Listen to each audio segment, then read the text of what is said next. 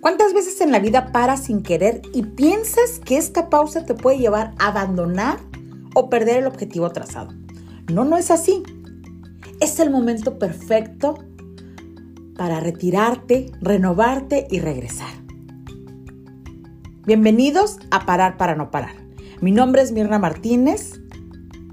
¿Estás listo? Iniciamos.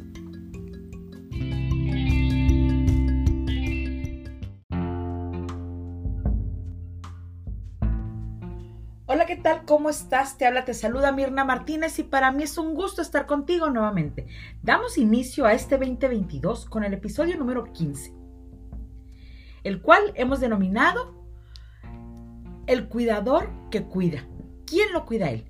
Y bueno, este es un tema sensible, es un tema delicado porque siempre hablar de la salud y de la enfermedad nos mueve fibras. ¿Qué es lo que pasa cuando llega un diagnóstico? Aquí hay una dualidad porque es casi automático que nos vamos a la parte catastrófica. Me voy a morir o mi familiar se va a morir. Pero también aparece un escenario completamente diferente, una, una esperanza arrolladora que nos permite ir más allá y decirnos de esta la libramos perfectamente. Ese porrista oficial en este escenario es el que está al pendiente física, mental, emocional, económica, social del enfermo. Es el que se hace responsable y en él generalmente hay un desgaste. No lo ve, pero qué complicado es estar del otro lado de la cama. Sean ustedes bienvenidos a parar para no parar. Comenzamos.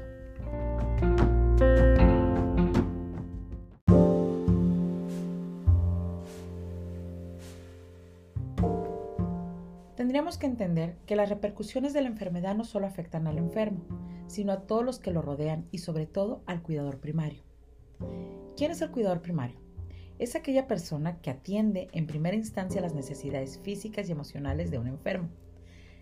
Esto generalmente es asumido por él o la esposa, algún hijo o hija, o algún familiar o a una persona muy cercana al paciente. Su trabajo adquiere una gran relevancia para el grupo que atiende y rodea al enfermo conforme progresa la enfermedad, no solo por la atención directa al paciente, sino también por su papel en la reorganización, mantenimiento y cohesión de la familia con la enfermedad y con el paciente. Esto es asumir la responsabilidad total del que está en cama, ayudarle a realizar todas sus actividades, aprender a lidiar con la enfermedad y con un diagnóstico, el cuidado diario y a largo plazo de un familiar enfermo, aunque sea de manera voluntaria y con cariño, conlleva muchísimo riesgo, muchísimo dolor y gran carga de estrés para quien lo realiza. Principalmente si toda la responsabilidad cae sobre esa persona. La toma de decisiones es crucial en momentos muy delicados de salud y de pronto las buenas voluntades llegan a estorbarnos tendremos que aprender a lidiar con la tolerancia la frustración, el entender el diagnóstico. Este cuidador primario juega un gran papel en este momento crucial de la salud de la persona. Y ojo, la salud de la persona no depende del cuidador primario. Pero ¿qué crees? Uno asume esa idea. Y el familiar está vivo por todo lo que hago se nos olvidan cosas tan cruciales como el mismo organismo y la misma naturaleza de la enfermedad.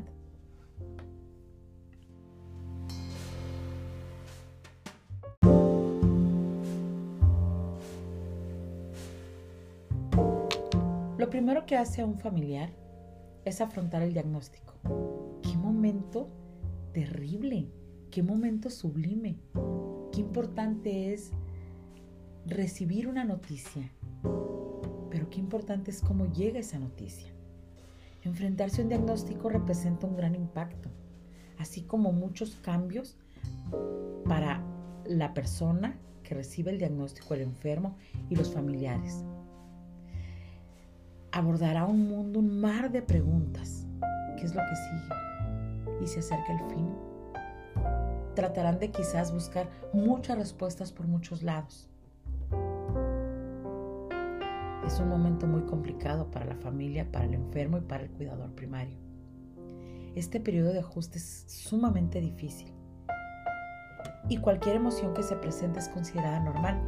Oye, te están diciendo, sí, sí es cáncer, está en esta etapa, esto sí, quizás hay que moverse de ciudad porque aquí no tenemos lo que necesitas. Sí, sí es una insuficiencia renal o es una enfermedad crónico-degenerativa, con lo que implica empezar a ver cómo un familiar se va pagando poco a poco. ¿Cuánta necesidad de acompañamiento tiene el que cuida? ¿Y de verdad piden ayuda? ¿De verdad dices, no, no puedo, esto me sobrepasa? Claro que no, porque no quieres que tu enfermo se dé cuenta de lo mal que lo estás pasando. Ve hasta dónde nos puede llevar el pensamiento mágico. Creer que lo que estoy sintiendo realmente va a afectar al otro. Pues el enfermo sabe lo que le está pasando. A él le duele. Él se ve que no camina. Él se está dando cuenta de muchas cosas físicamente porque su cuerpo está cambiando. Algunas quizás no se dará cuenta de ello por los síntomas o los signos o la misma naturaleza de la enfermedad. Pero toda la sobrecarga que lleva el cuidador primario es muy grande y muy amplia. Y de pronto la familia no se da cuenta de eso. Y ahí es donde les hablo de las buenas voluntades. A veces llegan a estorbar. Pero el cuidador decide callar.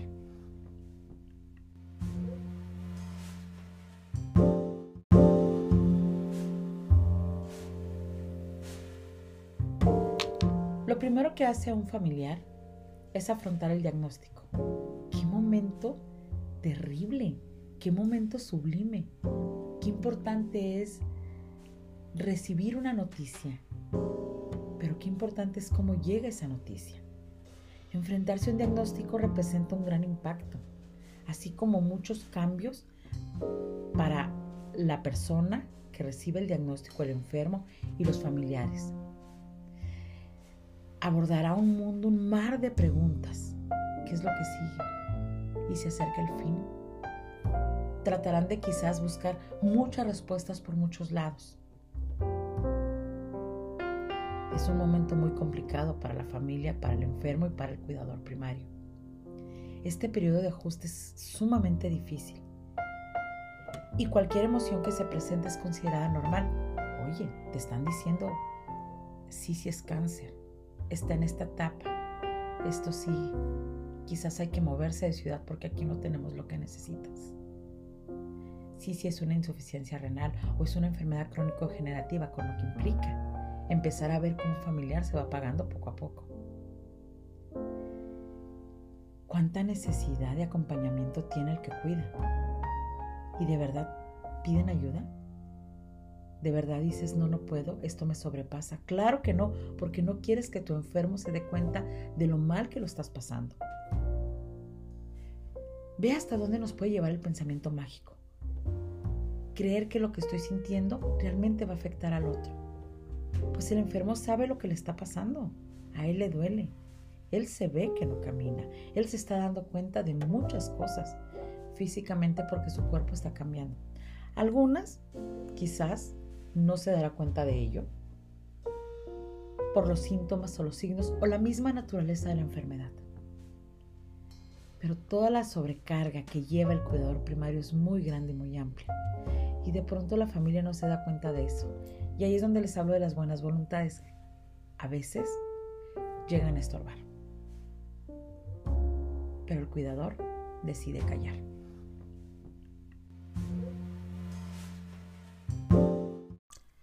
Algo que debemos de considerar es el diagnóstico.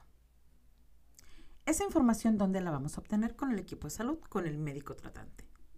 ¿Por qué es tan importante considerar el diagnóstico? Porque una vez que sabemos de qué trata esta enfermedad que está agobiando en este momento a mi ser querido, puedo entender la naturaleza de muchas de las cosas de lo que está pasando con él. La enfermedad no tiene una distinción, no te va a decir a ti sí y a ti no. Cuando llega no reconoce sexo, profesión, edad, nada. Podemos ser o dedicarnos a la salud y vernos abrumados por un tema de enfermedad. Y en este momento ni siquiera saber qué hacer. Es por eso que el especialista te marca un protocolo. Es importante mantener la información actualizada. No abrumadora. No, no llegar a, a, a googlear todo lo que me esté diciendo el doctor. Haz una lista de preguntas que para ti sean importantes. Tener la respuesta de ellas. ¿Por qué? Porque con esto tú vas a poder tomar decisiones. No sobre la enfermedad y sobre tu paciente, sobre tu actuar. Por ejemplo, si estás trabajando, muy probablemente va a haber un cambio, porque si tú eres el cuidador primario, pues vas a dedicar un tiempo para la persona que está en cama. Sobre tus horas de sueño, tus horas de comida, todo esto tiene que, que ver mucho. Hay cosas que debemos de evitar como cuidadores primarios hacer. Sentir que te tienes que aguantar. ¿Por qué? Que te tienes que callar. ¿Por qué? Porque si lloro, porque si me estreso, esto va a mermar en la enfermedad. No, solo va a mermar en ti. Va a haber un desgaste emocional tremendo en ti. Otra cosa es evitar tomar las cosas demasiado personales. Es normal que alguien enfermo esté más callado, esté enojado, esté desesperado. No es contigo, no es porque lo estás haciendo mal.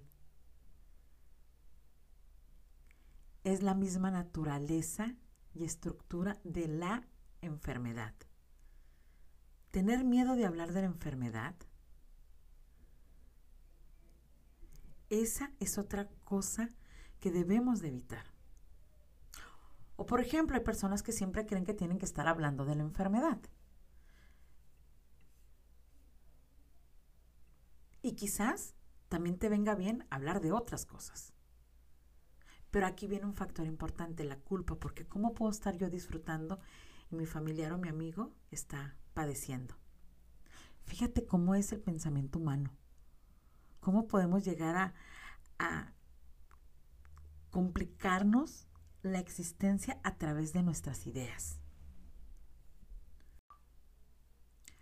Con todo esto, es importante que abramos el panorama, que nos demos cuenta y analicemos las posibles repercusiones emocionales que puedan precipitar una crisis o una amenaza en tu estabilidad emocional, personal, donde cuando cuidas, esto puede convertirse en un gran estresor y tener un impacto negativo que probablemente te sobrecargue presentando problemas de salud físico, mental, social y económicos.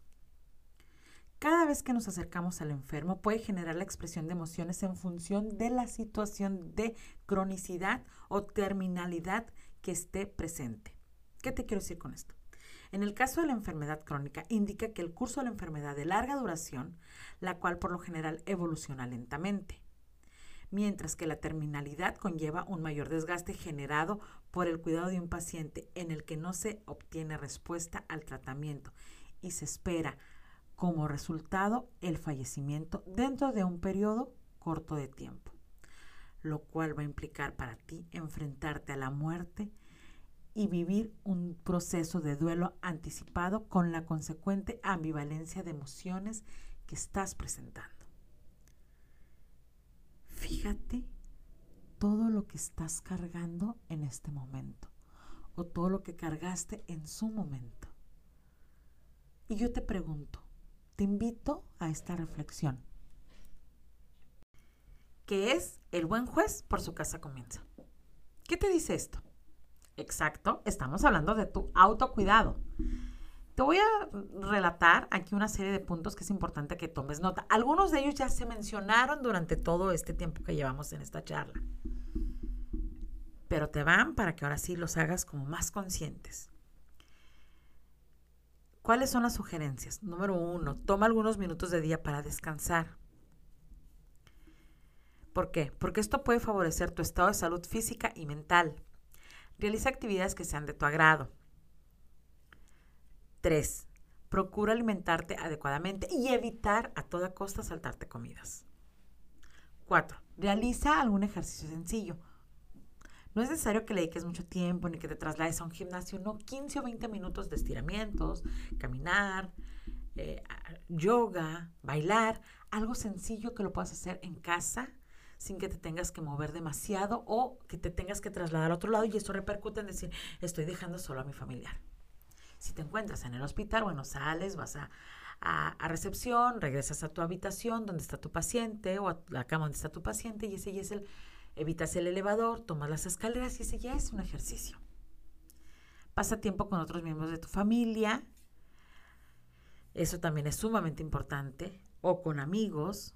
Si no te es posible dormir por un largo tiempo, toma pequeñas siestas para aprovechar el tiempo que tu paciente se encuentra acompañado por alguien más o que se encuentran haciéndole un procedimiento médico y en ese momento tú aprovechas y tomar una siesta es maravilloso.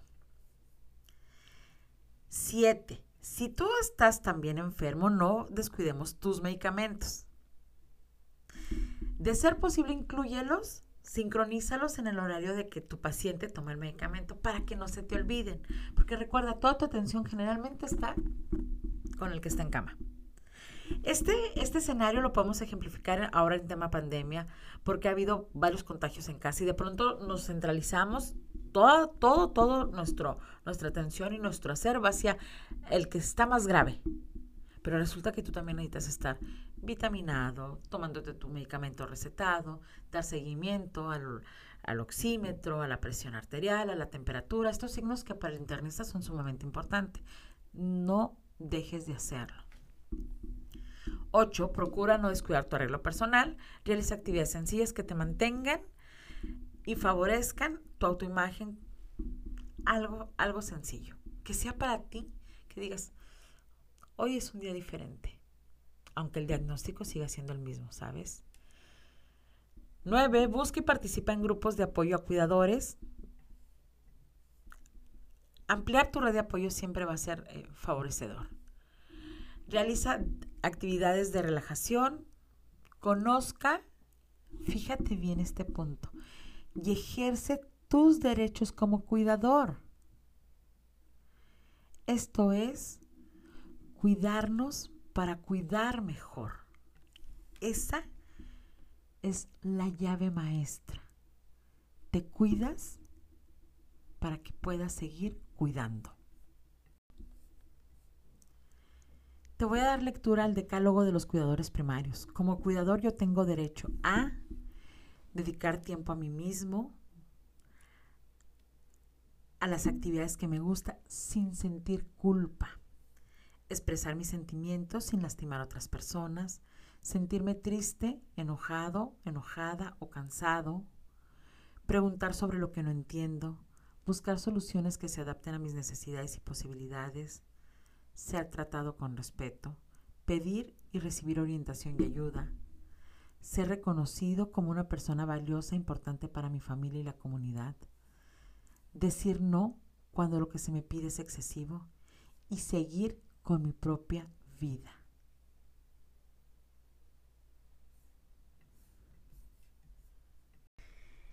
Y bueno, durante todo este episodio hemos hablado de los cuidadores primarios. Y ahora te quiero recomendar una obra literaria denominada Supercuidadoras y Supercuidadores.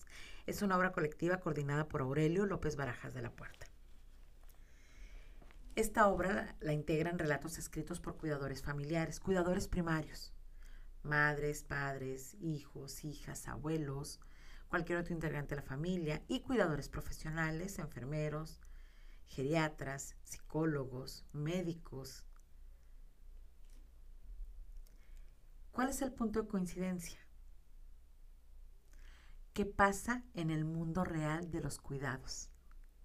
La procedencia de estos relatos es diversa, estando representados la mayoría por comunidades de España y tres países de Latinoamérica, Argentina, Colombia y México. Los relatos te van a llevar a un camino de entender qué pasa con alguien que cuida, cómo vive, cómo piensa, cómo a través de la escritura puede encontrar una sanación, no momentánea, permanente. Recuerda, un cuidador tendrá tantas emociones guardadas que sentir que si no las compartes, estallaría tu mente y tu corazón.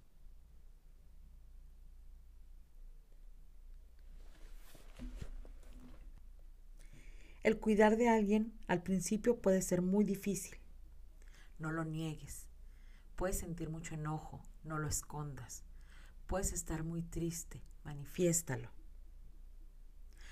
¿Aprenderás a caminar este camino? Claro que sí, porque tenemos una capacidad asombrosa de adaptarnos a las circunstancias por muy adversas que sean.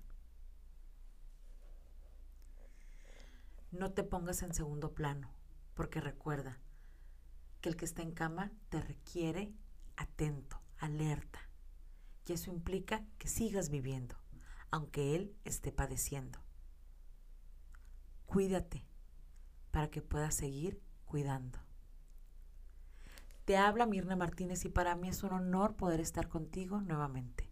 Te agradezco profundamente tu tiempo y espero volver a encontrarnos en el próximo episodio. Hasta pronto.